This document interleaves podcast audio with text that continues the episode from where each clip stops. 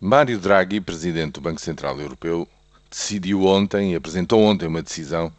do Conselho de Governadores muito importante para Portugal. Diz ele que os países que têm programas de assistência,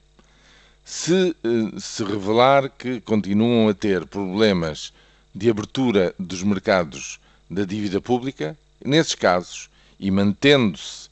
uma uh, trajetória de responsabilidade fiscal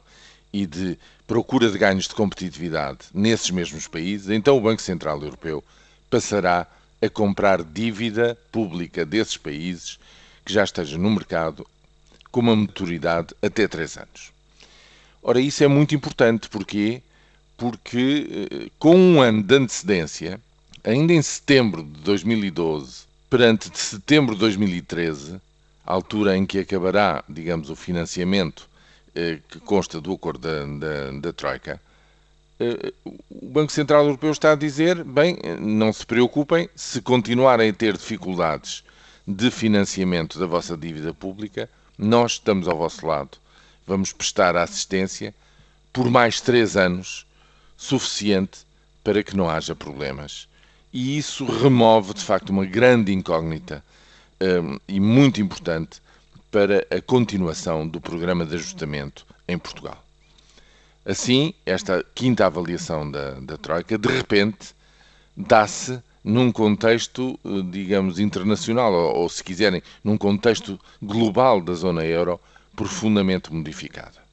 Há agora muito maior solidez, há a ideia que se instalou imediatamente nos mercados de que efetivamente o euro é irreversível que não vai haver saídas descontroladas ou não do euro, e isso é muito favorável para a abertura dos, eh, do mercado de, de, de, dívida pública futuramente para a continuação de, do financiamento da dívida pública em Portugal. Qual é então agora o tema central? O tema central é como ganhar competitividade na economia portuguesa,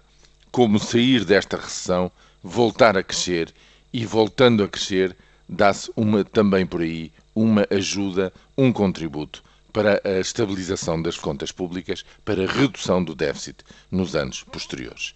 Esse é o tema central e é verdadeiramente sobre isso que eu espero que o Ministro das Finanças, Vítor Gaspar, nos dê esclarecimentos e já algumas luzes daquilo que poderá ser a proposta do Governo para o Orçamento de Estado para 2013.